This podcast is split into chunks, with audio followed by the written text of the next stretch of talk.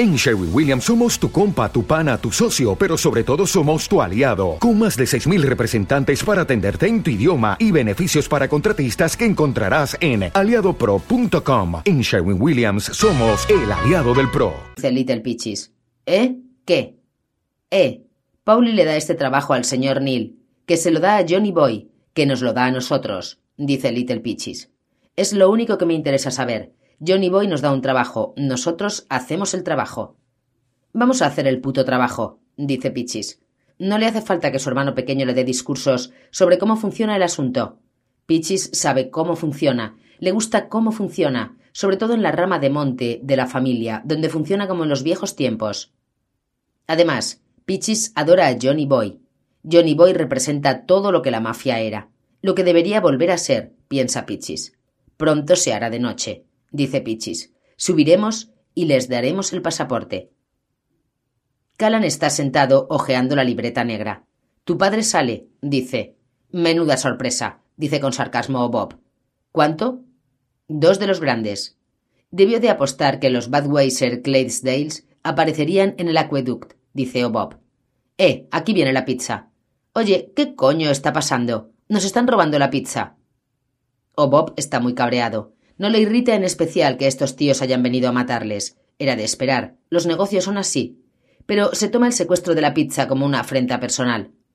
No deberían hacer esto. Aúlla. No está bien. Así empezó todo, recuerda Callan. Levanta la mirada de la libreta negra y ve al gordo con una gran sonrisa en la cara que alza hacia ellos un trozo de pizza. ¡Eh! chilla Bob. Está buena, grita Pichis. Se están comiendo nuestra pizza, dice Bob a Callan. No pasa nada, dice Callan. Estoy hambriento, lloriquea Bob. Pues baja y quítasela, dice Callan. Sería capaz. Llévate una escopeta. Joder. Callan oye las carcajadas de los tíos de la calle. Le da igual, no le afecta tanto como a Bob. Bob detesta que se rían de él. Cuando ocurre algo así significa pelea segura. A Callan se la suda. ¿Stevie? ¿Qué? ¿Cómo has dicho que se llama el tío de abajo? ¿Qué tío? El que han enviado a liquidarnos. Jimmy Pichis. Sale aquí. ¿Y qué pone? O Bob se aleja de la ventana. ¿Cuánto? Cien mil. Se miran y empiezan a reírse. Calan, dice Bob. El partido acaba de empezar de nuevo, porque Pichis Picone debe a Matty Sihan cien mil dólares, y eso es lo principal. Los intereses se estarán acumulando con más rapidez que el hedor en una huelga de basureros. De modo que Picone se halla en serios apuros. Está endeudado con Matt Sihan hasta las cejas lo cual sería una mala noticia. Más motivos para hacerle un buen favor a Siham, de no ser porque Calan y Bob se hallan en poder de la libreta, lo cual les abre una nueva perspectiva, si viven lo suficiente para aprovecharla. Porque está oscureciendo y deprisa. ¿Se te ocurre alguna idea? pregunta Bob. Sí. Es una jugada desesperada, pero mierda, la situación es desesperada. Bob se dirige hacia la escalera de incendios con una botella de leche en la mano. ¡Eh, vosotros, bastardos! grita. Los chicos del Continental levantan la vista. Justo cuando Bob prende fuego al trapo metido en la botella. Comeos esto, grita, y la lanza hacia el Lincoln. ¿Qué coño? Pichis aprieta el botón que baja la ventanilla y ve la antorcha que cae del cielo hacia él, así que abre la puerta para salir cagando leches del asiento trasero del Lincoln, y lo hace justo a tiempo, porque la puntería de Obob es perfecta y la botella se estrella sobre el coche y las llamas se extienden sobre el techo. El coche es nuevo, joder, grita Pichis hacia la escalera de incendios. Y está muy cabreado, porque ni siquiera tiene la oportunidad de disparar contra alguien, ya que se ha formado un gentío numeroso, se oyen sirenas y toda esa mierda, y no pasan ni dos minutos antes de que toda la manzana se llene de polis irlandeses y bomberos irlandeses que se ponen a regar lo que queda del Lincoln polis irlandeses y bomberos irlandeses y unas mil quinientas drag queens de la novena avenida que rodean a Pichis chillando y aullando, bailando y tocando los huevos. Envía a Little Pichis al teléfono de la esquina para hacer una llamada y conseguir un puto vehículo nuevo. Y entonces siente la presión del metal contra su puto riñón izquierdo y alguien susurra. Señor Picone, haga el favor de darse la vuelta muy despacio. Con respeto, cosa que Pichis agradece. Se vuelve y ve al chico irlandés, no el capullo pelirrojo de la botella, sino un chico alto y moreno, con una pistola en una bolsa de papel marrón y algo en la otra mano. ¿Qué coño será? se pregunta Pichis. Entonces cae en la cuenta. La libretita negra de Matty Sihan. Deberíamos hablar, dice el chico. Deberíamos, asiente Pichis. Están en el sótano del palacio de Tomainas de Paddy Hoyle, en la puta doce, y podría parecer un garito mexicano, pero no hay mexicanos en las cercanías. Lo que hay es una tertulia italo-irlandesa, y Callan y Obob están en un extremo con la espalda pegada a la pared, y Callan parece un bandido con una pistola en cada mano, y Obob sujeta una escopeta a la altura de la cintura. Junto a la puerta están los dos hermanos Picone. Los italianos no han desenfundado sus armas, están inmóviles con sus bonitos trajes, con aspecto muy tranquilo y muy duro. Obob lo respeta, le encanta. Como ya se han puesto en evidencia una vez, da igual perder un Lincoln, no van a hacer más el ridículo aparentando preocupación por el hecho de que dos rufianes les apunten con todo un arsenal. Es chic y O. Bob lo entiende. De hecho, le gusta. A Callan se la suda. Si la cosa se tuerce, empezará a apretar gatillos, a ver qué pasa. ¿Cuántos años tenéis? pregunta Pichis. Veinte, miente O. Bob. Veintiuno, dice Callan. Los tenéis bien puestos, dice Pichis, pero tenemos que hablar de ese rollo de Eddie Friel. Ya está, piensa Callan. Está a punto de echarlo todo a perder. Me asqueaba ese vicio perverso, dice Pichis. ¿Mearse en la boca de la gente? ¿Qué es eso? ¿Cuántas veces le disparasteis? ¿Ocho? Querías hacer bien el trabajo, ¿eh? Se ríe. Little Pichis le corea. ¿Y también Bob? Callan no. Está preparado. Punto. Siento lo de tu coche, dice Bob. Sí, dice Pichis. La próxima vez que queráis hablar, utilizad el puto teléfono, ¿vale? Todo el mundo se ríe, excepto Callan. Es lo que intento decirle a Johnny Boy, dice Pichis. Le digo que me lleve al website con los Toulouse, los puertorriqueños y los irlandeses. ¿Qué coño se supone que debo hacer? Voy a decirle que escupen fuego del cielo y que ahora tengo que comprarme un coche nuevo. Putos irlandeses. ¿Has mirado la libretita negra? ¿Tú qué crees? preguntó Bob.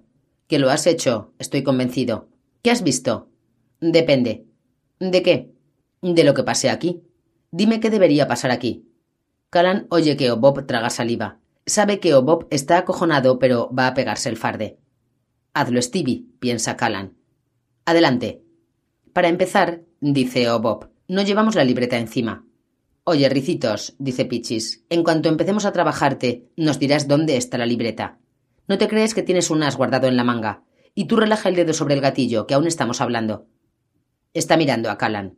Sabemos dónde está cada centavo de Sihan, dice Obob. No me jodas. Está sudando la gota gorda para recuperar esa libreta. Que le den por el culo, dice Bob. Si no recupera la libreta, no le debes una mierda. ¿Es eso cierto? Por lo que a nosotros respecta, dice Bob, y Eddie Frill no nos va a llevar la contraria. Bob nota el alivio en la cara de Pichis, de modo que insiste. Hay polis en esa libreta, dice. Sindicalistas, concejales, un par de millones de dólares en la calle. Matty Sihan es un hombre rico, dice Pichis. ¿Por qué él? pregunta Bob. ¿Por qué no nosotros? ¿Por qué no tú? Esperan mientras Pichis piensa. Le ven sopesar los peligros y las recompensas. Sihan le ha hecho algunos favores a mi jefe, dice al cabo de un minuto. Si tuvieras la libreta, dice Bob, podrías devolver los mismos favores. Callan se da cuenta de que ha cometido un error al haber sacado las armas. Se le están cansando los brazos, le tiemblan. Le gustaría bajar la pistola, pero no quiere enviar ningún mensaje. De todos modos, tiene miedo de que si Pichis toma la decisión equivocada, sus manos tiemblen demasiado para disparar con puntería, incluso desde esta distancia. ¿Le habéis dicho a alguien más que mi nombre sale en esa libreta? pregunta por fin Pichis. O Bob se apresura a negarlo tan rápido que Callan comprende que es una pregunta muy importante, lo cual le lleva a preguntarse por qué Pichis pidió prestado el dinero, para qué lo ha usado. Irlandeses, masculla Pichis para sí. Portaos con discreción, les dice. Procurad no matar a nadie durante los dos próximos días, ¿de acuerdo? Volveremos a vernos. Da media vuelta y sube la escalera seguido de su hermano. Jesús, dice Callan. Se sienta en el suelo. Sus manos empiezan a temblar como si se hubiera vuelto loco. Pichis toca el timbre del edificio de Matt Sihan. Un irlandés grandote abre la puerta. Pichis oye a Sihan dentro. ¿Quién es? pregunta. Es Jimmy Pichis, dice el grandote, y le deja entrar. Está en el estudio. Gracias. Pichis recorre el vestíbulo, se desvía a la izquierda y entra en el estudio. La habitación tiene papel pintado verde, tréboles y cosas así por todas partes. Una gran foto de John Kennedy, otra de Bobby, una foto del Papa. El tío tiene de todo. salvo un puto duende subido a un taburete. Big Mac está viendo el partido de los Yankees. Se levanta de la butaca, no obstante, a Pichis le gusta el respeto, y dedica a Pichis una de esas sonrisas de político irlandés. Me alegro de verte, James, dice. ¿Has tenido suerte con esa pequeña dificultad durante mi ausencia? Sí. ¿Has encontrado a esos dos animales? Sí. ¿Y? Jimmy le clava el cuchillo antes de que pueda decir esta boca es mía. Hunde la hoja bajo el pectoral izquierdo y la empuja hacia arriba. La hace girar un poco para asegurarse de que en el hospital no tengan que enfrentarse a complicadas decisiones éticas. El jodido cuchillo se queda atascado en las costillas de Sihan, de modo que Jimmy tiene que apoyar el pie en el ancho pecho del hombre para extraer la hoja. Sihan cae al suelo con tal fuerza que las fotos de la pared tiemblan. El tipo grandote que le ha dejado entrar está en la puerta. No parece que quiera hacer nada. ¿Cuánto le debes? pregunta Pichis. Setenta y cinco. No le debes nada, dice Pichis, si desaparece. Cortan en pedazos a Matty, le llevan a Wars Island y le arrojan a las aguas residuales. De vuelta, Pichis canta. Anybody here seen my old friend Matty? Can you tell me where he's gone? Un mes después de lo que ha llegado a conocerse en la cocina del infierno irlandesa como el levantamiento del río de la luna, la vida de Callan ha cambiado un poco. No solo sigue vivo, lo cual le sorprende, sino que se ha convertido en el héroe del barrio. Porque mientras Pichis estaba arrojando a Sihan al vertedero, o Bob y él utilizaban un rotulador negro en la libretita negra de Matty para saldar algunas deudas, literalmente. Se lo pasaron en grande. Eliminaron algunas entradas, redujeron otras, conservaron las que iban a proporcionarles el mejor botín. Una época estupenda para la cocina. Callan y Bob se aposentan en el Puff Leafy como si les perteneciera, cosa que, si se examina con detenimiento la libreta negra, viene a ser así. La gente entra y solo hace falta que les besen los anillos, agradecidos por haberse librado de Matty, o porque están tan asustados que prefieren seguir pringados con los chicos que acabaron con Eddie Frill, Jimmy Boylan y muy probablemente el mismísimo Matty Seaham. Y también con alguien más, Larry Moretti. Es el único asesinato que Calan lamentará. Eddie el carnicero era necesario, y también Jimmy Boylan, y también sobre todo Matty Seahan, pero Larry Moretti es simple venganza por ayudar a Eddie a despedazar a Michael Murphy. Es lo que se espera de nosotros, dice Bob. Es una cuestión de honor. Moretti sabe lo que se avecina. Está encerrado en su casa de la 104 frente a Broadway y no ha parado de beber para olvidar. No se ha encontrado con nadie durante un par de semanas. La borrachera ha sido permanente, de modo que es un objetivo fácil cuando Callan y Bob entran.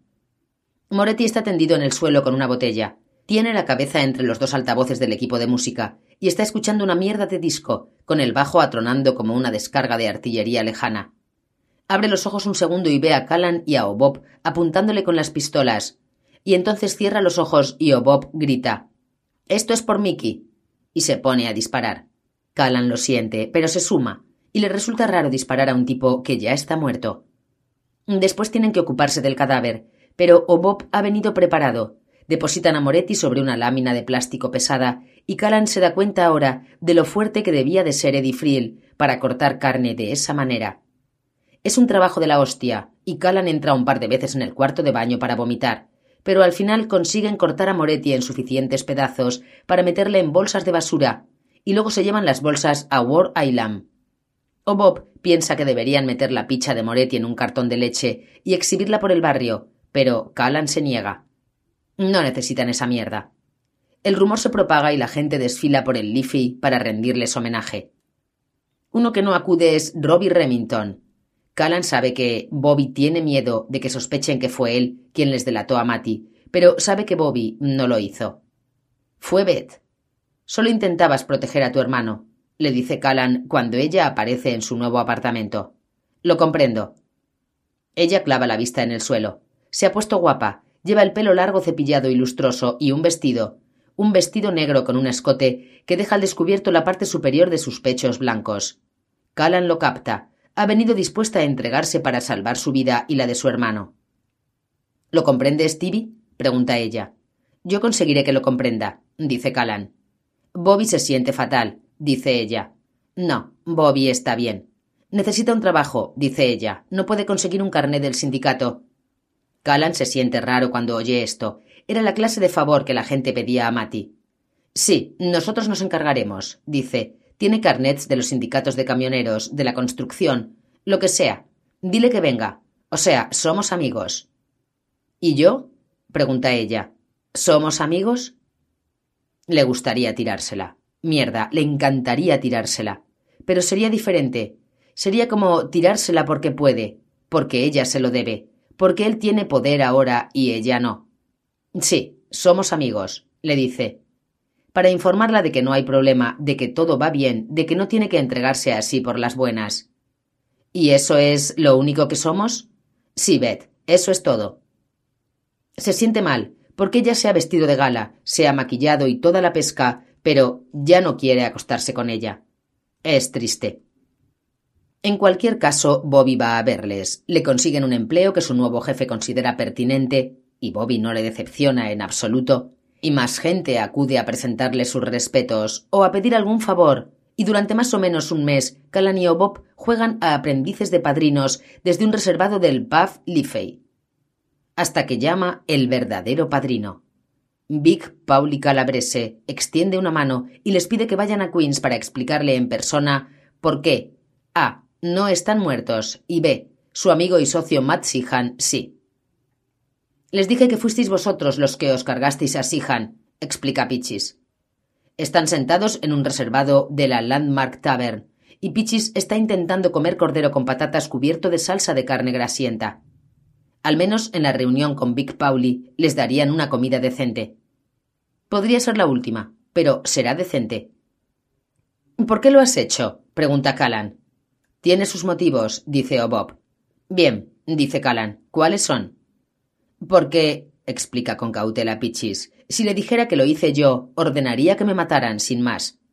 Un motivo estupendo, dice Calanao Bob. Se vuelve hacia Pichis. Así que ahora ordenará que nos liquiden. No necesariamente, dice Pichis. ¿No necesariamente? No, explica Pichis. No sois de la familia. No estáis sujetos a la misma disciplina. Si yo hubiera matado a Matt Sihan, tendría que haber pedido permiso a Calabrese, que nunca me lo habría concedido. Por lo tanto, si hubiera seguido adelante pese a todo, me encontraría en serios problemas. Ah, una noticia cojonuda, dice Callan. Pero vosotros no necesitabais permiso, dice Pichis. Solo necesitáis un buen motivo. Y la actitud adecuada. ¿Qué clase de actitud? De futuro, dice Pichis. Una actitud de amistad, de colaboración. O Bob alucina en colores. Es como un sueño convertido en realidad. ¿Calabrese quiere contratarnos? pregunta. Se está corriendo vivo. No sé si quiero que nos contrate, dice Callan. Es nuestra oportunidad, exclama Bob. La puta familia Chimino. Quieren trabajar con nosotros. Hay algo más, dice Pichis. Estupendo, dice Callan. Ya imaginaba que eso no era todo. La libreta, dice Pichis. ¿Qué pasa con ella? Mi entrada, dice Pichis. Los cien de los grandes. Calabrese no debe enterarse. Si lo hace, estoy muerto. ¿Por qué? pregunta Callan. El dinero es de él, dice Pichis. Sihan le sacó un par de cientos a Pauli. Yo le pedí un préstamo a Matt. Por lo tanto, estás estafando a Paul Calabrese, dice Callan. Estamos, corrige Pichis. Santo Dios, dice Callan. Hasta Obob parece menos entusiasta ahora. No sé, Jimmy, dice. ¿Qué coño? dice Pichis. ¿No sabes? Yo debía liquidaros. Eran mis órdenes y no las obedecí. Podrían matarme solo por eso. Salvé vuestras putas vidas dos veces. La primera porque no os maté. Y después porque os libré de Matt y Sihan. ¿Y no sabes? Calan le mira. O sea, dice, que de esa reunión saldremos ricos o muertos. Más o menos, dice Pichis. Hay que joderse, dice Calan ricos o muertos. Hay peores alternativas. La reunión se celebra en el cuarto interior de un restaurante de Bensonhurst, en plena zona espagueti, dice Callan. Muy conveniente. Si Calabrese decide matarnos, solo tiene que marcharse y cerrar la puerta tras de sí. Sale por la de delante y nuestros cadáveres por la de servicio. O por la salida. O lo que sea. Está pensando en esto mientras se mira en el espejo e intenta anudarse la corbata. ¿Nunca te habías puesto corbata? pregunta Bob. Su voz es aguda, nerviosa. Claro que sí, contesta Callan. El día de mi primera comunión. Mierda. O Bob se acerca y empieza a anudarle la corbata. Date la vuelta, no te la puedo anudar por detrás. Te tiemblan las manos. Joder, sí, están temblando. Van a la cita desnudos, sin armas de ningún tipo. Nadie lleva armas cerca del jefe, excepto la gente del jefe. Así será todavía más fácil eliminarles. Tampoco es que su intención sea ir solos. Tienen a Bobby Remington y a Fat Tim Haley, y a otro tipo del barrio, Billy Bone, que harán guardia en el coche delante del restaurante. Las instrucciones de Obob son muy claras. Si alguien que no seamos nosotros sale por la puerta, les dice matadle. Y otra precaución. Beth y su amiga Moira comerán en la parte pública del restaurante. Beth y Moira también llevarán una 22 y una 44 en sus respectivos bolsos, por si las cosas se ponen feas y los chicos pueden salir del reservado. Como dice Bob, si voy al infierno será en un autobús abarrotado. Toman el metro hasta Queens porque Bob dice que no quiere salir de una reunión satisfactoria y productiva, subir al coche y ¡boom! Los italianos no ponen bombas, intenta decirle Pichis. Eso es mierda irlandesa. Bob le recuerda que él es irlandés y toma el metro. Bajan en Bensonhurst, Callan y él siguen la calle hacia el restaurante, doblan la esquina y Bob dice Puta mierda. ¿Puta mierda? ¿Por qué? Hay cuatro o cinco gángsters apostados ante el restaurante. Callan diría ¿Y qué? Siempre hay cuatro o cinco gángsters apostados ante los restaurantes de los gángsters. Ese es Sal Scacchi, dice Bob. Un tipo grande y grueso, cuarenta y pocos, ojos azules a los Sinatra y pelo plateado, demasiado corto para ser un espagueti. Parece un gángster, piensa Callan, pero tampoco parece un gángster y calza auténticos zapatos negros de punta cuadrada, pulidos como el mármol negro. No hay que tomarse en coña ese tipo, piensa Callan. ¿Cuál es su historia? pregunta Bob. Es un jodido coronel de los boinas verdes, dice Bob. Me estás tomando el pelo. Que no, mierda, dice Bob. Toneladas de medallas en Vietnam. Es de la mafia. Si deciden quitarnos de en medio, será Scatchy quien se ocupe de ello. Scatchy se vuelve y les ve venir. Se separa del grupo, camina hacia Bob y Callan. Sonríe. Caballeros, dice, bienvenidos al primer o último día del resto de sus vidas. No se ofendan, pero debo asegurarme de que no portan armas. Callan asiente y levanta los brazos. Scatchy le cachea con unos pocos movimientos eficaces hasta los tobillos y después repite la jugada con Bob. Bien, dice, ¿vamos a comer? Les conduce hasta el salón interior del restaurante. Callan lo ha visto en unas 48 películas de gángsters. Los murales de las paredes plasman escenas bucólicas de la soleada Sicilia. Hay una mesa larga con un mantel de cuadros rojos y blancos, copas de vino, tazas de café, pequeñas porciones de mantequilla en platos helados, botellas de tinto, botellas de blanco. Aunque han sido puntuales, ya han llegado algunos tipos. Pitches les presenta nervioso a Johnny Boy Cozzo y a Demonte, y a un par más. Después la puerta se abre y entran dos matones con el pecho como una tabla de carnicero, y después Calabrese se sienta a la mesa y Pitches se encarga de las presentaciones. A Callan no le gusta que Pitches parezca asustado. Pitches recita sus nombres y después Calabrese levanta una mano. Primero la comida, después los negocios, dice. Hasta Callan tiene que admitir que la comida no es de este mundo. Es la mejor que ha tomado en toda su vida. Empieza con un gran antipasto con provolone, prosciutto y pimientos rojos tiernos, delgados rollos de jamón y tomates diminutos que Callan no había visto nunca. Los camareros entran y salen como monjas que siguieran al papa. Terminan los entrantes y llega el plato de pasta. Nada exótico. Pequeños cuencos de espaguetis con salsa roja. Después, picata de pollo, delgados pedazos de pechuga de pollo guisado con vino blanco, limón y alcaparras, y pescado al horno. Después otra ensalada y postre, tarta blanca dulce empapada en anisete. Todo esto y vino sin parar, y cuando los camareros sirven por fin los cafés, Calan está medio bolinga. Ve que Calabrese da un gran sorbo a la taza de café. Decirme, ¿por qué no debería mataros? dice entonces el jefe. Una pregunta de examen muy jodida. En parte Calan tiene ganas de chillar.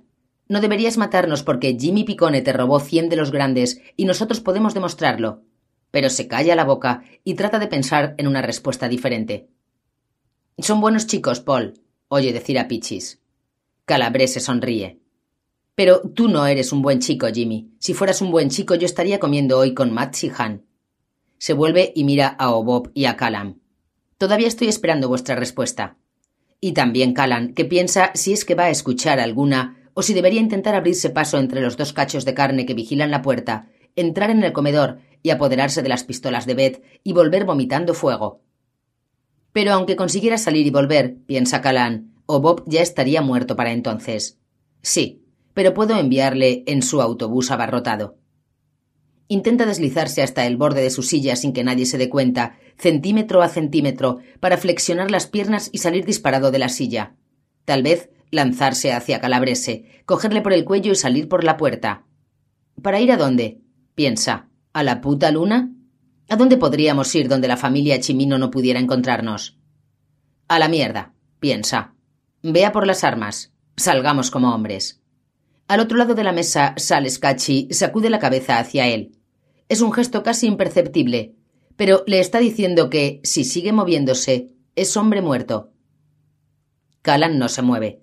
Tiene la impresión de que ha estado pensando una hora, aunque en realidad solo han sido unos segundos en la, digamos, tensa atmósfera de la sala. Y Callan se queda muy sorprendido cuando oye la voz de Obob. No debería matarnos porque.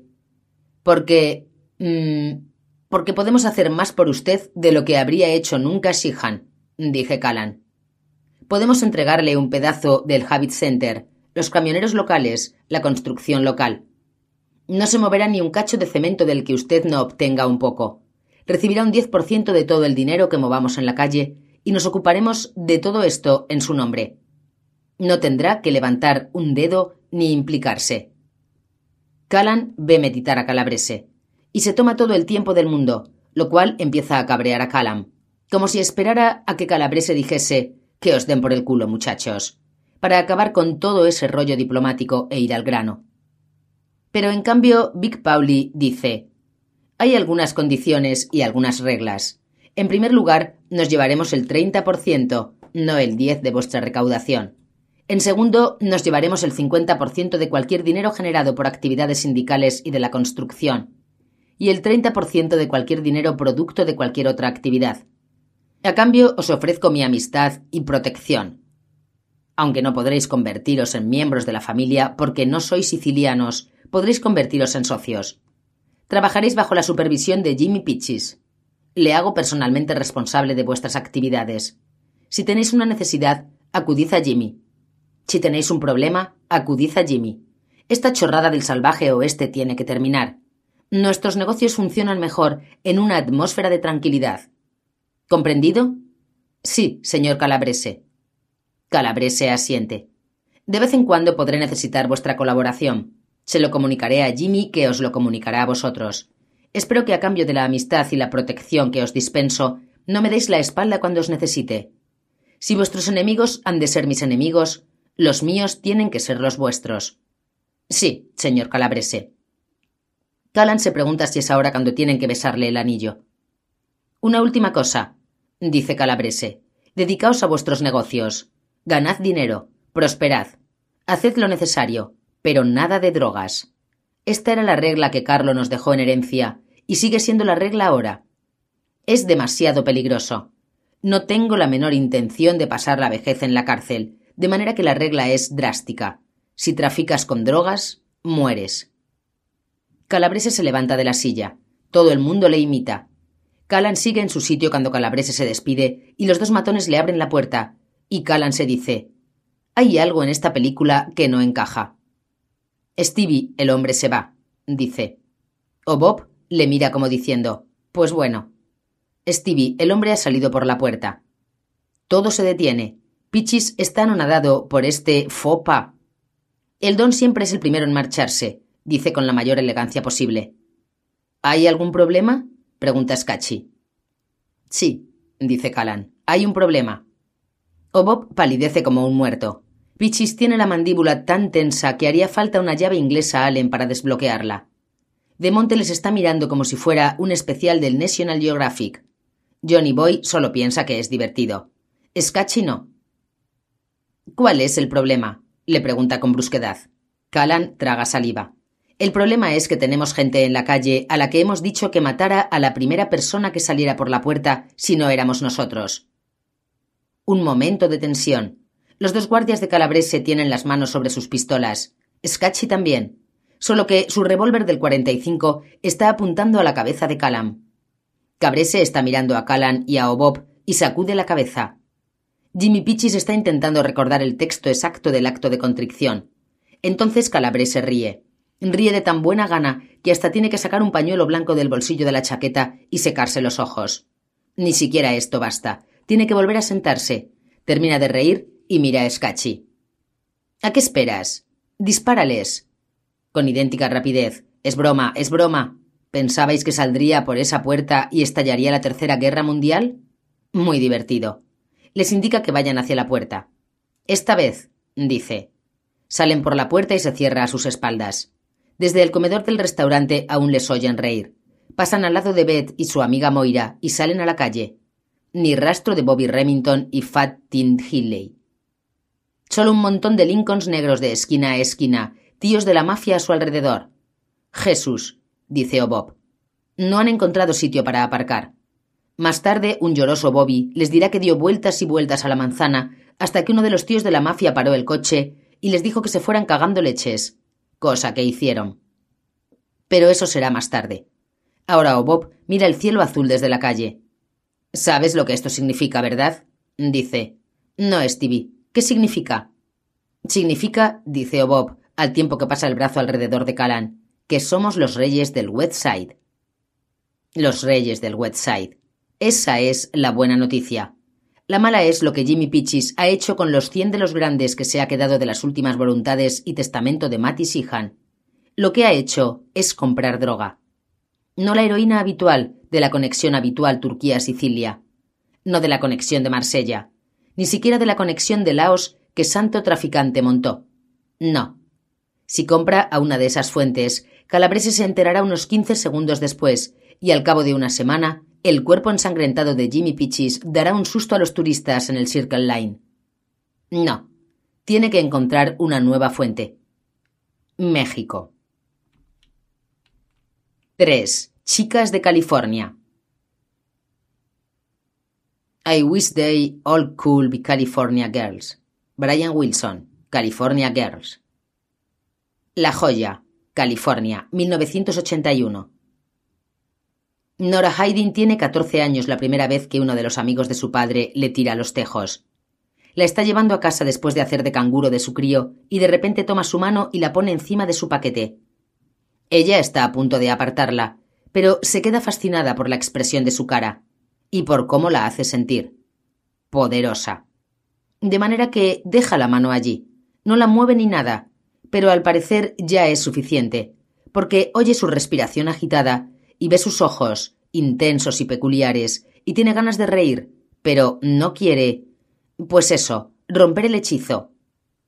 La siguiente vez que él lo hace, apoya su mano sobre la de ella y la mueve en círculos. Ella nota que crece bajo su palma. Siente que da tirones. La expresión de él se le antoja ridícula. Tiempo después, él frena el coche y le pide que se la saque. Y ella como que odia a este tipo, ¿vale? Le da asco, pero lo hace tal como él le enseña.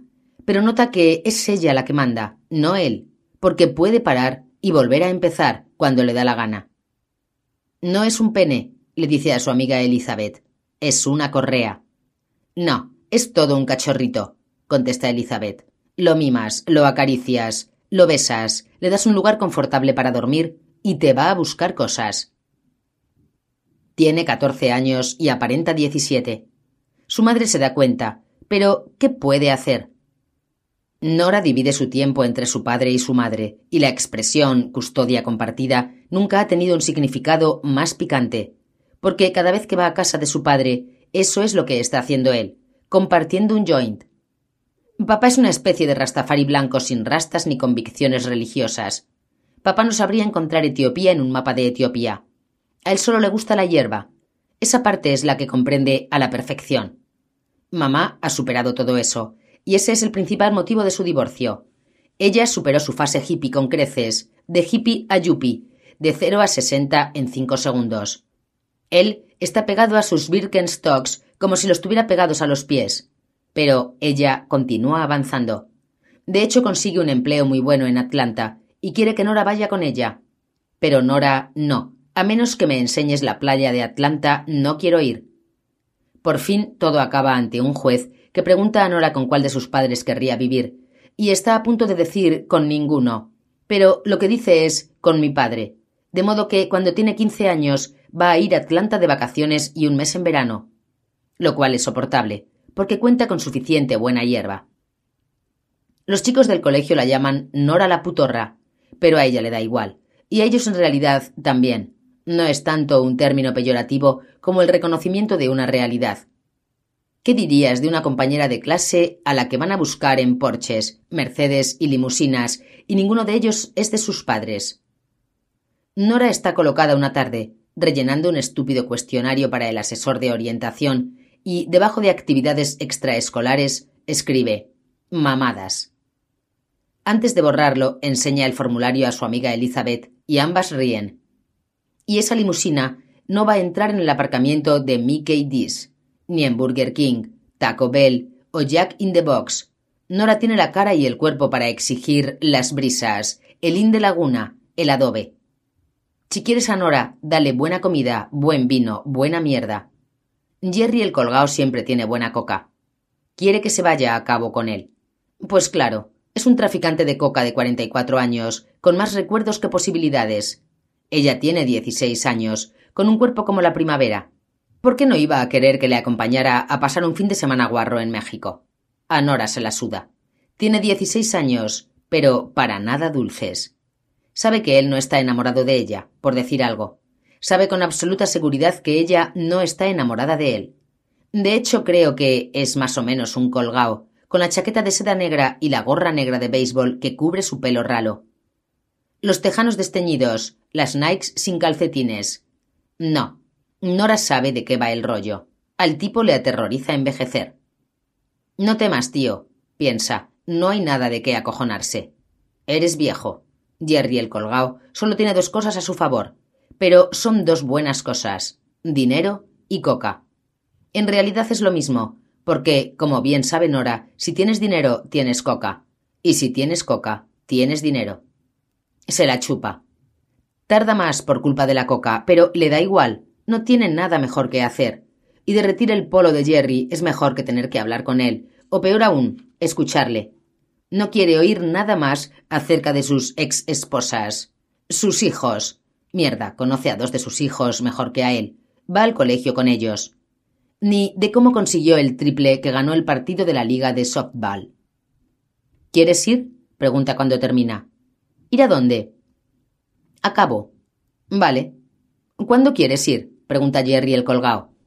Ella se encoge de hombros. Cuando sea. Está a punto de bajar del coche cuando Jerry le da una bolsa llena de hierba del copón.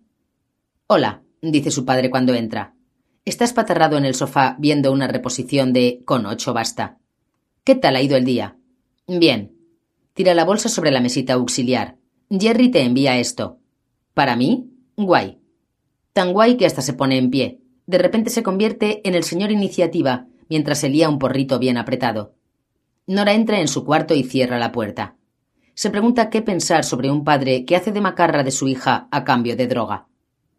Nora sufre una experiencia en Cabo que cambia su vida. Conoce a Halley. Nora está tumbada junto a la piscina al lado de Jerry el colgao, y esa tía de la tumbona que hay al otro lado de la piscina la está examinando de pies a cabeza. Una tía con mucha clase. Veintimuchos, pelo castaño, oscuro, corto, bajo una visera negra. Un cuerpo menudo y delgado esculpido en el gimnasio, exhibido gracias a un bikini negro casi invisible. Bonitas joyas, discretas, de oro, caras. Cada vez que Nora levanta la vista, la tía la está mirando, con esa sonrisa de complicidad, casi de suficiencia. Y siempre está acechando. Nora levanta la vista de la tumbona y allí está. Pasea por la playa y allí está. Cena en el comedor y allí está. Nora teme el contacto visual. Siempre es Nora la que aparta la vista antes. Por fin ya no puede aguantarlo más. Espera que Jerry se suma en una de sus siestas poscoitales, sale a la piscina y se sienta en la tumbona contigua a la de la mujer. ¿Me has estado observando? dice. Sí. No me interesa. La mujer ríe. Ni siquiera sabes lo que no te interesa. No soy lesbiana, dice Nora. O sea, no le interesan los tíos, pero tampoco las tías, lo cual nos deja a perros y gatos, pero los gatos no la enloquecen. Yo tampoco, dice la mujer. ¿Y? Deja que te haga una pregunta, dice la mujer. ¿Estás ganando dinero? ¿Eh? Esnifando coca. ¿Estás ganando dinero? No. La mujer sacude la cabeza. Nena, con tu cara y tu cuerpo podrías ganar lo que quisieras. A Nora le gusta la frase. ¿Cómo? pregunta. La mujer busca dentro de su bolso y entrega a Nora una tarjeta. Halley Saxon, con un número de teléfono de San Diego. ¿A qué te dedicas? ¿A las ventas? pregunta Nora. Podría decirse así. ¿Eh? ¿Eh? se burla Halley. Me refiero a eso. Si quieres ganar lo que quieras, tienes que dejar de decir cosas como ¿eh? Bueno, a lo mejor no quiero ganar lo que sea. En ese caso, que tengas un buen fin de semana, dice Halley. Levanta su revista y vuelve a leer. Pero Nora no se va. Sigue sentada con la sensación de ser estúpida. Transcurren cinco minutos antes de que reúna valor para hablar. De acuerdo. Tal vez desee ganar lo que quiera. De acuerdo. ¿Qué vendes? A ti. Te vendo a ti. Nora está a punto de decir ¿Eh? pero se contiene. No sé a qué te refieres. Halley sonríe. Apoya su elegante mano sobre la de Nora. Es tan sencillo como suena. Vendo mujeres a hombres, por dinero. Nora lo capta enseguida. Así que se trata de sexo, dice. Nena, todo trata de sexo, dice Halley. Le suelta un buen discurso, pero todo se reduce a esto. Todo el mundo siempre tiene ganas de follar. Acaba la charla con si quieres regalarlo o venderlo barato, es tu problema. Si quieres venderlo por pasta gansa, ese es mi problema. ¿Cuántos años tienes, por cierto? Dieciséis, dice Nora. Joder, exclama Halley. Sacude la cabeza. ¿Qué? Halley suspira. Las posibilidades. Primero, la voz. Si quieres continuar haciendo mamadas en el asiento posterior de los coches por cuatro chavos, puedes hablar como una chica de la playa, le dice Halley dos semanas después de conocerse en Cabo. Si quieres ascender en el mundo. Halley pone a trabajar a Nora con una refugiada alcohólica de la Royal Shakespeare Company que baja la voz de Nora un octavo. Eso es importante, dice Halley. Una voz profunda consigue que una polla se siente y escuche.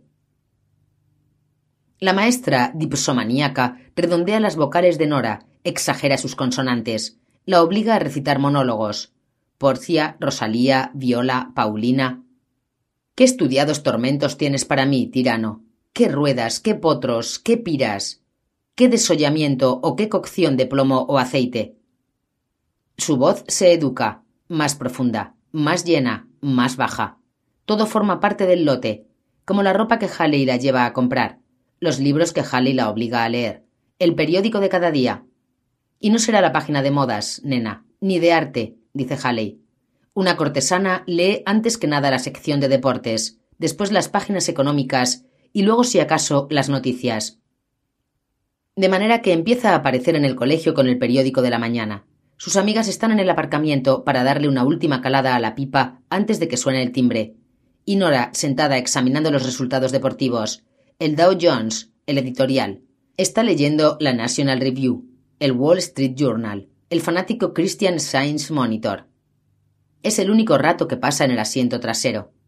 Nora la putorra se va a cabo y vuelve convertida en Nora la doncella de hielo.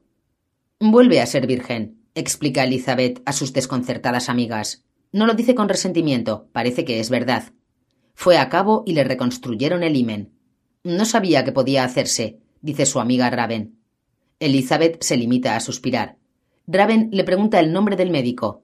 Nora se convierte en una fanática del gimnasio. Se pasa horas en el ciclo estático, más horas en la cinta para correr. Halley contrata a una entrenadora personal, una fascista obsesionada con la salud, llamada Sherry, a quien Nora bautiza como su terrorista física. Esta nazi tiene el cuerpo de un galgo y empieza a transformar el cuerpo de Nora en ese pequeño paquete firme que Halley quiere vender. La obliga a hacer flexiones, abdominales, estiramientos y la inicia en pesas. Lo interesante del asunto es que a Nora empieza a gustarle todo eso. Todo, el riguroso entrenamiento físico y mental. A Nora le va la marcha, se levanta una mañana y va a lavarse la cara, con la crema limpiadora especial que Haley le ha comprado. Se mira en el espejo y se pregunta Caramba, ¿quién es esta mujer? Va a clase, se oye discurseando sobre asuntos de actualidad y se pregunta Caramba, ¿quién es esta mujer? Sea quien sea, a Nora le gusta. Su padre no se fija en el cambio. ¿Cómo iba a hacerlo? piensa Nora. No vuelvo en un buggy. Haley la lleva de paseo a Sunset Strip, en Los Ángeles, para enseñarle las putas del crack. La cocaína del crack ha azotado la nación como un virus, y las putas lo han pillado. Se lo pasan bomba. Están de rodillas en los callejones, tumbadas de espaldas en los coches. Algunas son jóvenes, algunas viejas. Nora se queda asombrada de que todas parezcan muy viejas y muy enfermas. Nunca podría ser como estas mujeres, dice Nora. Sí podrías, replica Halley, si no sigues el camino recto. Aléjate de la droga, no dejes que te jodan la cabeza. Sobre todo, ahorra dinero. Podrás ahorrar dinero entre diez y doce años, siempre que te cuides, a tope. Después, la decadencia. Así que deberás acumular acciones, bonos, fondos de inversión, bienes raíces. Te pondré en contacto con mi asesor financiero. Porque la chica va a necesitar uno, piensa Halley. Nora es el paquete. Cuando cumple dieciocho años, está preparada para ir a la Casa Blanca.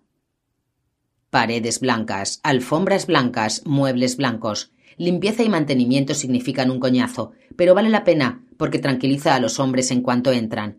A todos, sin excepción, les ha asustado de niños derramar algo sobre cualquier cosa blanca de su madre. Y cuando Halley está presente, siempre viste de blanco. La casa soy yo. Yo soy la casa. Soy intocable. Ergo mi casa es intocable. Sus mujeres siempre visten de negro. Nada más. Siempre de negro. Halley quiere que sus mujeres destaquen.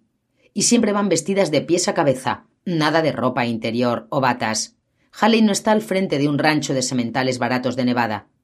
Es famosa porque viste a sus mujeres con jerseys de cuello alto, trajes, levitas negras, vestidos. Viste a sus mujeres con ropa que los hombres pueden imaginarse quitando, y ella les obliga a desear hacerlo. Tienen que pasar por el aro, incluso en la Casa Blanca.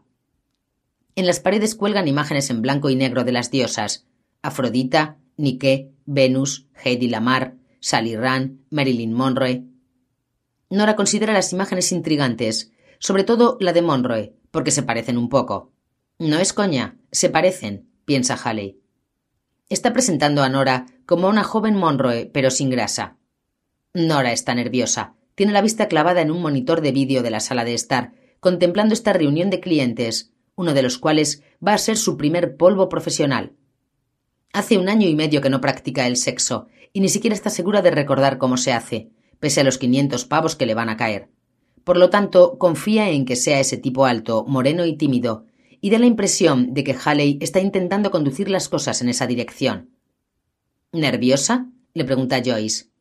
Joyce es el polo opuesto, una camine de pecho plano, con un vestido de París años cincuenta, Gigi de puta, que la ha estado ayudando con el maquillaje y la ropa, la blusa negra de cuello abierto y la falda negra. Sí, Todas lo están la primera vez, dice Joyce. Después se convierte en rutina. Nora sigue mirando a los cuatro hombres sentados con torpeza en el gran sofá. Son jóvenes, de unos veinticinco años, pero no parecen universitarios ricos mimados. Y se pregunta de dónde habrán sacado el dinero para venir aquí. ¿Cómo han venido a parar aquí?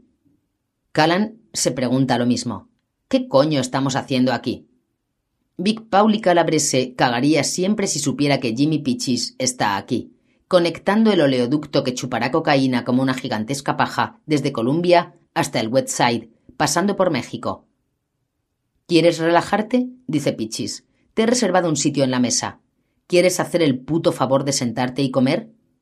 Si traficas con drogas, mueres, le recuerda Calan.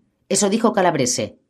Sí, si traficas con drogas, mueres, pero si no traficamos, nos morimos de hambre, replica Jimmy. ¿Es que el jodido de Pauli nos va a dar algo de los sindicatos? No. ¿De los sobornos? No. ¿De los camioneros? ¿De la construcción? No. Que le den. Si me entrega una parte de eso, entonces puede decirme que no trafique. Entre tanto, trafico. Las puertas todavía nos han cerrado detrás de los botones y Pichis ya dice que quiere ir a esa casa de putas de la que le han hablado. A Calan no le va la idea. ¿Volar cinco mil kilómetros para echar un polvo? pregunta. Podemos hacerlo en casa. De esta clase no, dice Pichis. Dicen que en ese lugar tienen los mejores coñitos del mundo. El sexo es el sexo, dice Callan. ¿Qué sabrás tú de eso? pregunta Pichis. ¿Eres irlandés? No es que no le tiente la historia, es que esto era un viaje de negocios, y en lo tocante a los negocios, Callan es todo negocios. Ya es bastante difícil evitar que los hermanos Picone no piensen en su polla cuando trabajan. No veas cuando persiguen mujeres. Pensaba que estábamos en viaje de negocios, dice. Jesús, ¿quieres animarte? dice Pichis. Vas a morir. En tu lápida escribirán que nunca te divertiste. Echaremos un polvo. Haremos negocios. Hasta es posible que dispongamos de un minuto para comer, si te parece bien. Me han dicho que el marisco es estupendo allí. Sí, qué listo es Pichis, piensa Calán. Por la ventana no se ve otra cosa que mar, de manera que alguien habrá imaginado alguna forma de preparar pescado, piensa. Eres un puto bastardo, ¿sabes? dice Pichis. Sí, un puto bastardo, piensa Calán. Me he cargado a cinco tíos para los chimino y Pichis me dice que soy un puto bastardo. ¿Quién te dio el número? pregunta Calán. No le gusta. Pichis llama a este número. Una muñeca le dice Claro, venid. Iban a este almacén donde lo único que les espera es una tormenta de mierda. Sal Scatchy me dio el número, ¿vale? dice Pichis. Ya conoces a Sal. No sé, dice Callan. Si Calabrese fuera a matarles por ese asunto de las drogas, sería Scatchy quien se encargaría. ¿Quieres relajarte? dice Pichis. Estás empezando a ponerme nervioso. Bien. Bien, quiere que me ponga nervioso. Quiero que estés vivo. Agradezco tus deseos, Calan. Yo también. Pichis agarra a Calan por la nuca y le da un beso en la mejilla. Ahora ya puedes ir al cura y confesarle que has cometido un acto homosexual con un espagueti. Te quiero, bastardo. Esta noche solo placer. Te lo digo yo. No obstante, Calan enfunda su 22 con silenciador antes de salir. Frenan ante la Casa Blanca y un minuto después se encuentran en el vestíbulo boquiabiertos. Calan piensa en beber una cerveza, pero después se contiene y echa un vistazo a su alrededor. Si alguien se ha planteado eliminar a Pichis, esperarán a que Jimmy esté dale que dale y le meterán una bala en la cabeza. De modo que Callan irá a beber su cerveza, agarrará a O'Bob y montará un poco de seguridad. Claro, O'Bob le enviará a la mierda. Quiere echar un polvo, la seguridad será responsabilidad de Callan. De modo que bebe su cerveza mientras Halley deja tres carpetas negras con aros sobre la mesita auxiliar de cristal. Esta noche contamos con unas cuantas damas, dice al tiempo que abre una carpeta. Cada página tiene una lustrosa fotografía en blanco y negro de 24 por 30 dentro de una funda de plástico, con otras más pequeñas de cuerpo entero, en diversas posturas en el reverso. Halley no está dispuesta a exhibir a sus mujeres como si fuera una subasta de ganado. No, esto es elegante, digno, y sirve para disparar la imaginación de los hombres. Conociendo a estas damas como las conozco yo, dice, será un placer ayudarles a elegir la pareja adecuada. Después de que los demás hombres hayan tomado su decisión, se sienta al lado de Callan, observa que se ha quedado clavado en la foto del primer plano de Nora y susurra en su oído. Una sola mirada suya bastaría para que se corriera. Callan enrojece hasta la raíz del pelo. ¿Le gustaría conocerla? pregunta Halley. Callan consigue asentir. Resulta que sí. Y se enamora al instante. Nora entra en la habitación y le mira con aquellos ojos suyos. Callan nota una descarga que va desde el corazón a la ingle y viceversa. Y en ese momento ya está perdido. Nunca había visto nada más bonito en su vida. La idea de que algo, alguien, tan bonito pueda ser suyo, siquiera un instante, es algo que no consideró posible en toda su vida. Ahora es inminente. Traga saliva. Nora, por su parte, está aliviada de que sea él. No está mal físicamente y no parece malo. Extiende la mano y sonríe. Soy Nora. Callan. ¿Tienes nombre, Callan? Sin. Hola, Sin. Halley le sonríe como una casamentera. Quería el tímido para la primera vez de Nora, de modo que manipuló a los demás para que eligieran a las mujeres con más experiencia. Ahora todo el mundo está emparejado, tal como ella deseaba. Charlan y pasean, se preparan para ir a las habitaciones. Se escapa a su despacho para poder llamar a Adán y decirle que sus clientes se lo están pasando bien. Yo me ocuparé de la cuenta, dice Adán. No es nada. Es calderilla, comparada con los negocios que los hermanos Picone podrían reportarle.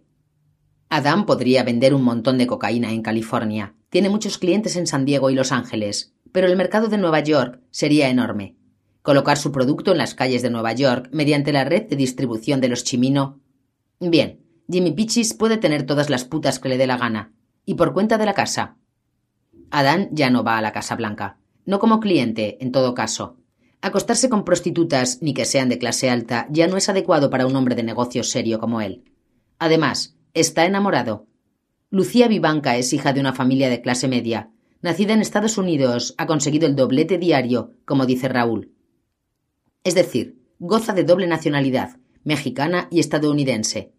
Recién graduada en el Instituto de Nuestra Señora de la Paz de San Diego, vive con una hermana mayor y va a clase al San Diego State. Y es una belleza. Menuda, de pelo rubio natural e impresionantes ojos oscuros, con una figura esbelta sobre la que Raúl hace comentarios obscenos a la menor oportunidad. Vaya chupas, hermano, dice. ¿Cómo sobresalen de la blusa? Podrías cortarte con ellas. Lástima que sea una chiflona. No es una calienta braguetas, piensa Adán, sino una señora, bien educada, culta, de un colegio de monjas. De todos modos, debe admitir que está frustrado después de incontables achuchones en el asiento delantero de su coche aparcado o en el sofá del apartamento de su hermana, las escasas ocasiones en que la bruja vigilante les concede unos minutos a solas. Lucía no cederá hasta que estén casados, y yo no tengo dinero para casarme todavía, piensa Adán, no con una señora como Lucía. Le harías un favor yéndote de putas, arguye Raúl, en lugar de someterla a tanta presión. De hecho, le debes a Lucía ir a la Casa Blanca. Tu moralidad es indulgencia egoísta. Raúl no es nada egoísta a ese respecto, piensa Adán. Su generosidad es más que abundante. Mi hermano, piensa Adán, arrasa la Casa Blanca como un cocinero de restaurante arrasa la despensa y devora todas las provisiones. Es mi naturaleza generosa, dice Raúl. ¿Qué quieres que te diga? Me gusta la gente. Esta noche guárdate dentro de los pantalones tu naturaleza generosa, dice Adán. Esta noche toca negocios. Confía en que todo vaya bien en la Casa Blanca. ¿Te apetece una copa? Pregunta Callan a Nora. ¿Un zumo de pomelo? ¿Eso es todo? No bebo, dice Nora. Callan no sabe qué decir o hacer, de modo que se queda mirándola. Ella le devuelve la mirada sorprendida, no tanto por lo que siente, sino por lo que no siente. Desprecio. Da la impresión de que no puede hacer acopio de desprecio. ¿Shin? Sí. Tengo una habitación. ¿Te apetece ir? Callan agradece que se haya dejado de tonterías y evitarle seguir ahí parado como un capullo. Pues claro que quiero ir, piensa. Quiero subir a la habitación, quitarte la ropa, tocarte por todas partes, metértela, y después quiero llevarte a casa. Llevarte de vuelta a la cocina y tratarte como la reina del Westside, y conseguir que seas lo primero que vea por la mañana y lo último que vea por la noche. Sí, Sí, me apetece. Ella sonríe, le toma de la mano y se disponen a subir cuando se oye la voz de Pitches desde el otro lado de la sala. ¡Eh, Callan! Callan se vuelve y le ve parado en una esquina al lado de una mujer bajita de pelo negro corto. Sí, quiero hacer un cambio. ¿Qué? pregunta Callan. No pienso, empieza Nora. Bien, sigue así, dice Pichis. Mira a Callan. ¿Y bien? Pichis está cabreado. Se fijó en Nora nada más entrar en la sala, tal vez la pieza más hermosa que haya visto en su vida. Si se la hubieran enseñado antes, la habría escogido. No, dice Callan. Venga, sé comprensivo. El mundo se detiene en la sala. O Bob y Little Peaches dejan de meter mano a sus acompañantes y empiezan a analizar la situación. Lo cual es peligroso, piensa O Bob. Porque si bien está muy claro que Jimmy Peaches no es el que está más chiflado de los hermanos Picone, dicho honor recae en Little Peaches sin la menor duda, Jimmy tiene su temperamento.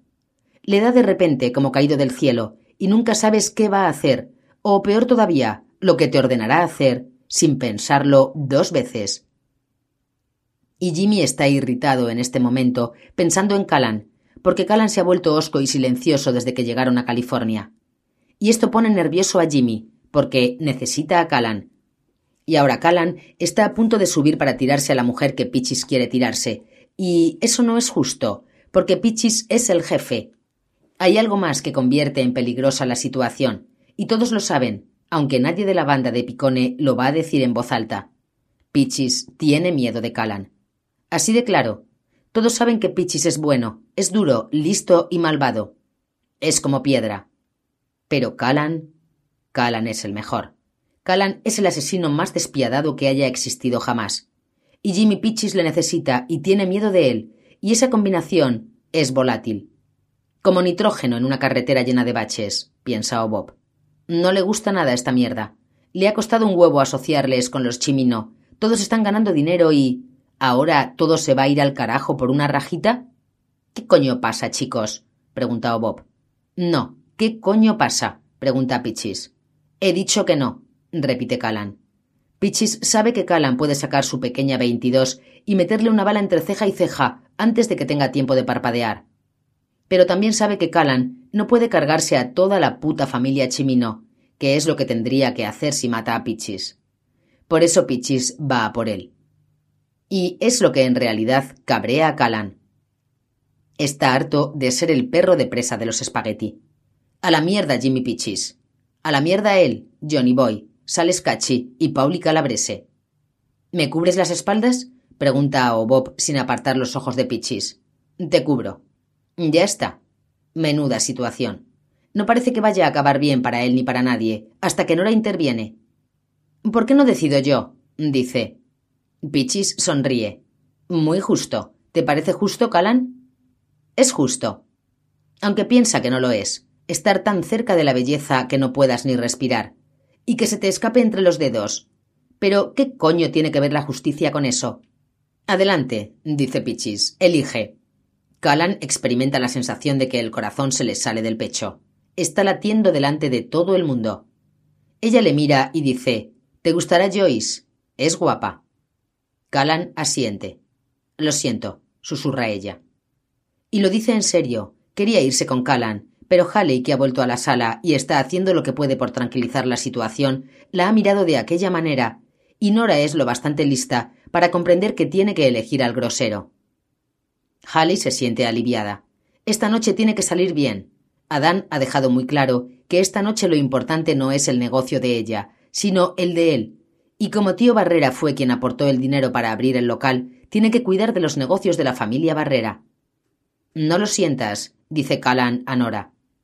No se va con Joyce. No te ofendas, le dice, pero no, gracias. Sale y se queda junto al coche. Saca la 22 y la sujeta a su espalda unos minutos después, cuando frena un coche y baja Sales Cachi. Va vestido al estilo informal californiano, pero aún lleva puestos los lustrosos zapatos del ejército. Los espagueti y sus zapatos, piensa Callan. Dice a Scacchi que se pare y mantenga las manos donde pueda verlas. Ah, es el tirador, dice Scacchi. No te preocupes, tirador. Jimmy Pichis no tiene nada que preocuparse por mí. Lo que Pauli no sabe le da un leve puñetazo a Callan bajo la barbilla y entra en la casa. Se alegra mucho de haber venido, porque ha pasado los últimos meses con su traje verde, trabajando en una operación de la CIA llamada Cerbero. Scacchi, con un grupo de tíos de las fuerzas, ha levantado tres torres de radio en la puta selva colombiana, vigilándolas para impedir que los guerrilleros comunistas las derribaran. Ahora tiene que asegurarse de poner en contacto a Pichis con Adán Barrera, lo cual le recuerda. Se vuelve y llama a Calán. Eh, chico, vienen un par de tíos mexicanos, dice. Hazme un favor, no les dispares. Ríe y entra en la casa. Callan alza la vista hacia la luz de la ventana. Pichis entra a saco. Nora intenta pararle un poco, ablandarle, enseñarle las cosas tiernas y lentas que Halley le enseñó. Pero el hombre no lo acepta. Ya está empalmado, debido a su victoria de abajo. La tira boca abajo sobre la cama, le arranca la falda y las bragas y se la mete. ¿Sientes eso? ¿Eh? dice. Ella lo siente. Duele. El hombre es grande y ella aún no se ha puesto húmeda, y él dale que dale, de modo que lo siente sin el menor asomo de duda. Siente que desliza las manos por debajo de ella, le quita el sujetador y empieza a estrujarle los pechos. Y al principio intenta hablar con él, decirle que. Pero entonces siente la ira y el desprecio que se derraman sobre ella, y se dice Pierde el conocimiento, gilipollas de modo que deja salir el dolor en forma de gritos, que él interpreta como de placer.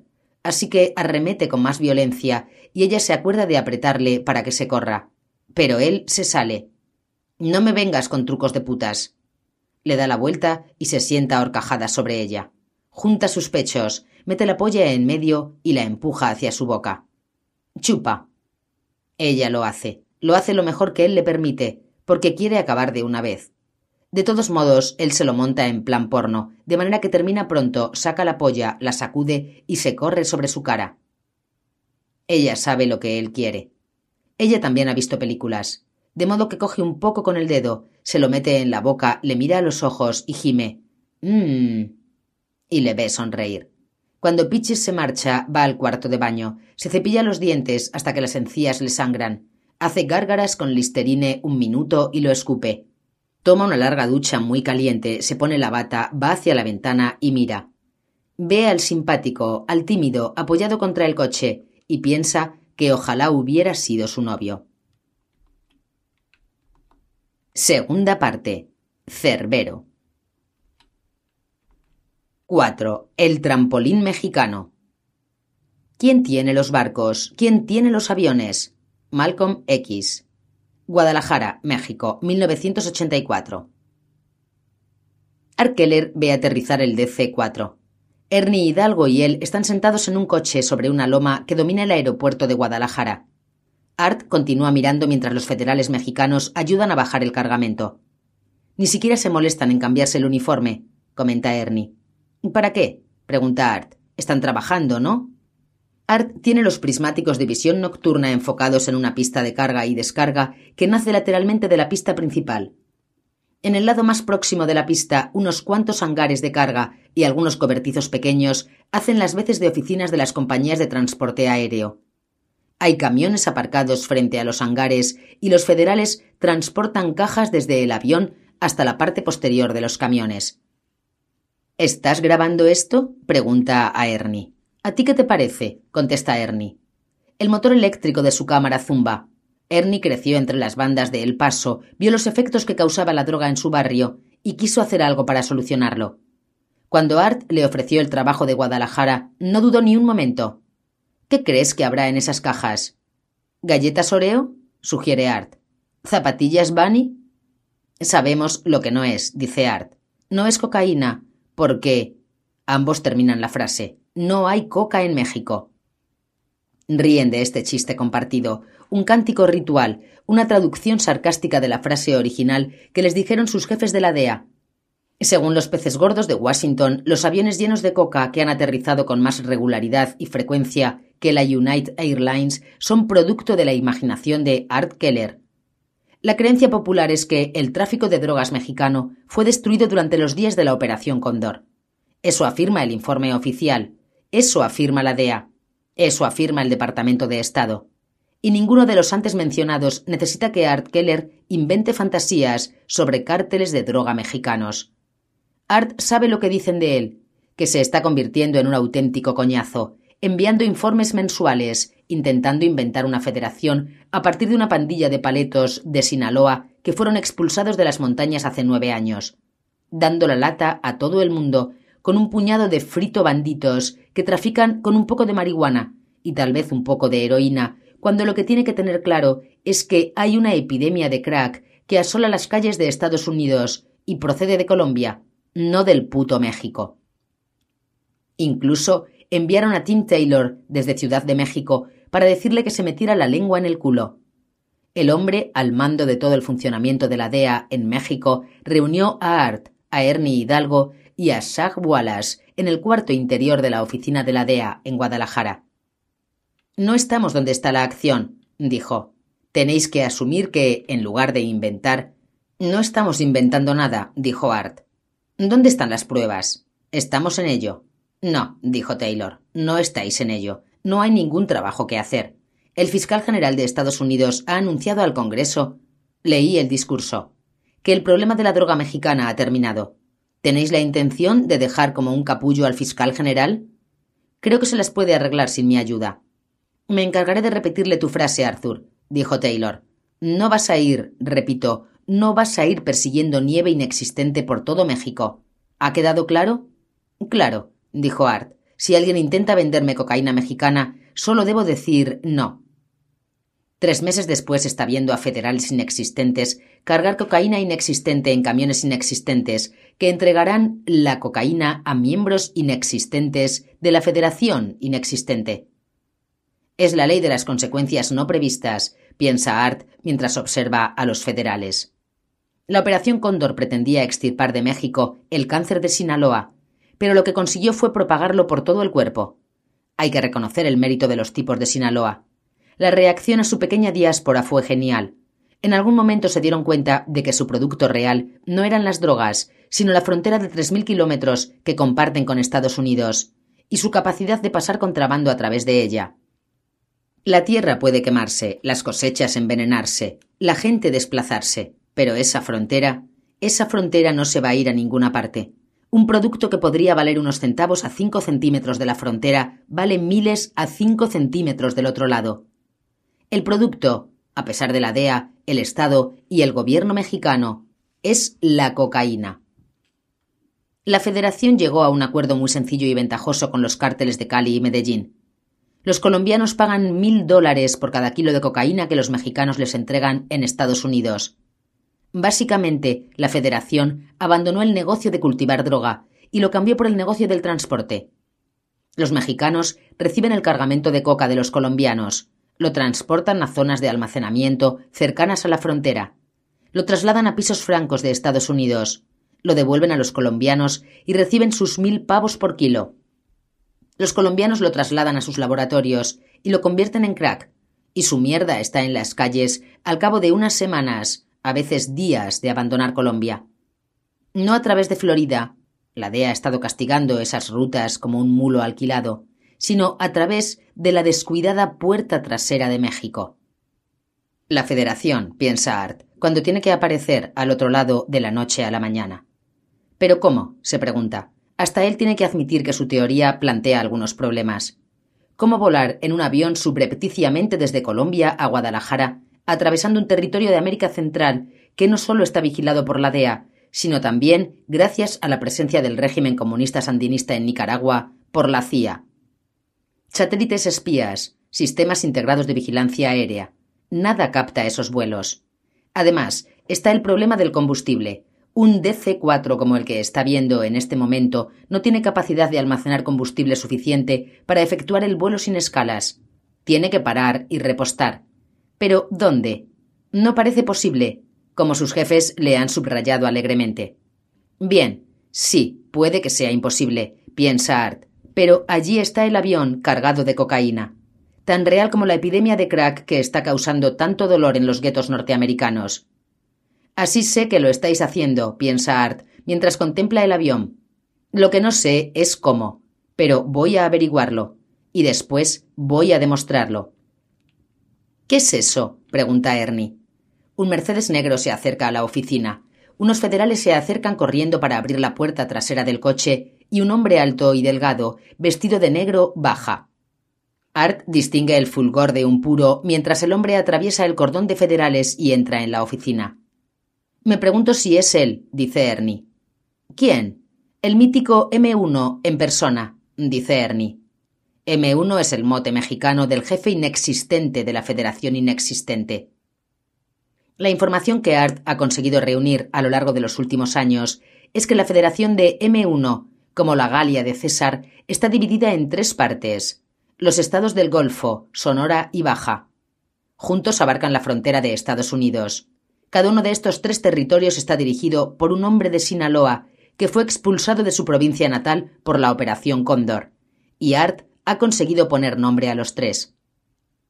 El Golfo, García Abrego. Sonora, Chalino Guzmán, alias El Verde. Baja, Güero Méndez. En la cúspide de este triángulo con base en Guadalajara, M1. Pero no pueden ponerle un nombre o un rostro. Pero tú sí, ¿verdad, Art? Se pregunta. En el fondo sabes quién es el patrón de la Federación. Tú le ayudaste a prosperar. Art observa la pequeña oficina a través de sus prismáticos de visión nocturna. Los enfoca en el hombre, que está sentado ahora detrás de un escritorio. Viste un traje negro clásico, camisa blanca con el cuello abotonado, sin corbata. El pelo negro, algo veteado de gris, está peinado hacia atrás. Su rostro moreno y delgado exhibe un fino bigotillo y fuma un puro delgado. Míralos, dice Ernie. Actúan como en una visita papal. Nunca he visto a este tipo, ¿verdad? No, dice Art, al tiempo que baja los prismáticos. No lo he visto. Al menos desde hace nueve años. Pero tío no ha cambiado mucho. Altea está durmiendo cuando Art vuelve a su casa alquilada del distrito de Tlaquepaque, un barrio residencial de casas unifamiliares, tiendas de ropa y restaurantes de moda. ¿Cómo no va a estar dormida? se pregunta Art. Son las tres de la mañana. Ha dedicado las dos últimas horas a la farsa de seguir a M1 para descubrir su identidad. Bien, lo hicieron con habilidad, piensa Art. Ernie y él habían seguido el Mercedes negro desde que salió a la autopista que conducía al centro de Guadalajara. Atravesaron el barrio del centro histórico y dejaron atrás la Plaza de Armas, la Plaza de la Liberación, la Plaza de la Rotonda de los Hombres y la Plaza Tapatía, en cuyo centro se halla la catedral. Después entraron en el barrio comercial moderno y regresaron hacia las zonas residenciales donde el Mercedes negro paró por fin ante un concesionario automovilístico coches de lujo, importados de Alemania. Se habían detenido a una manzana de distancia y esperado mientras tío entraba en la oficina. Salió unos minutos después con un llavero y subió a un Mercedes 510 nuevo, esta vez sin chofer ni guardias. Le siguieron hasta el barrio rico de las casas con jardín, donde tío entró en un camino de acceso, bajó del coche y entró en la casa. Un ejecutivo más, que vuelve tarde a casa, después de una dura jornada de trabajo. Bien, piensa Art. Por la mañana me entregaré a otra farsa. Entraré el concesionario y la dirección de la casa en el sistema con el fin de conseguir la identidad de nuestro presunto M1. Miguel Ángel Barrera. Tío Ángel. Art entra en el comedor, abre el armario de las bebidas y se sirve un Johnny Walker etiqueta negra. Coge su copa, avanza por el pasillo y echa un vistazo a sus hijos. Casi tiene cinco años y se parece, gracias a Dios, a su madre. Michael tiene tres, y también se parece a Altea, aunque tiene la complexión de Art. Altea está entusiasmada por el hecho de que, gracias a un ama de llaves mexicana y una niñera mexicana, los niños serán bilingües. Michael ya pide pan y también agua. Art entra de puntillas en la habitación de cada uno, les da un beso en la mejilla y después vuelve por el largo pasillo, atraviesa el dormitorio principal y entra en el cuarto de baño contiguo, donde se da una larga ducha. Si Alti significó una fisura en la doctrina del art del yo-yo, los niños fueron una bomba de hidrógeno. En cuanto vio nacer a su hija, y después en los brazos de Alti, supo que su cascarón de lobo solitario había volado por los aires. Cuando llegó su hijo no fue mejor, sino diferente, al mirar aquella visión en pequeño de sí mismo. Y una epifanía, la única forma de redimirse de haber tenido un mal padre, es ser uno bueno. Y él lo ha sido un padre amante y cariñoso para sus hijos, un marido fiel y cariñoso para su esposa. Algo de rabia y amargura de su juventud se han desvanecido, y solo han dejado esto, ese rollo con tío. Porque tío me utilizó en los días del cóndor. Me utilizó para eliminar a sus rivales y montar su federación. Jugó conmigo, me hizo creer que iba a destruir la red de la droga, cuando lo único que estaba haciendo era ayudarle a montar una más grande y mejor. Asúmelo, piensa mientras deja que el chorro caiga sobre sus hombros cansados. Por eso has vuelto. Su elección de destino había extrañado este remanso de Guadalajara, sobre todo para el héroe de la Operación Condor. Acabar con don Pedro disparó su carrera. Fue de Sinaloa a Washington, después a Miami, después a San Diego. Arkeller, el chico prodigio, iba a ser, a los treinta y tres años, el ARM, agente residente al mando de la agencia podía elegir el lugar que le apeteciera. Todo el mundo se quedó estupefacto cuando eligió Guadalajara. Expulsó su carrera del carril de aceleración y la hizo descarrilar.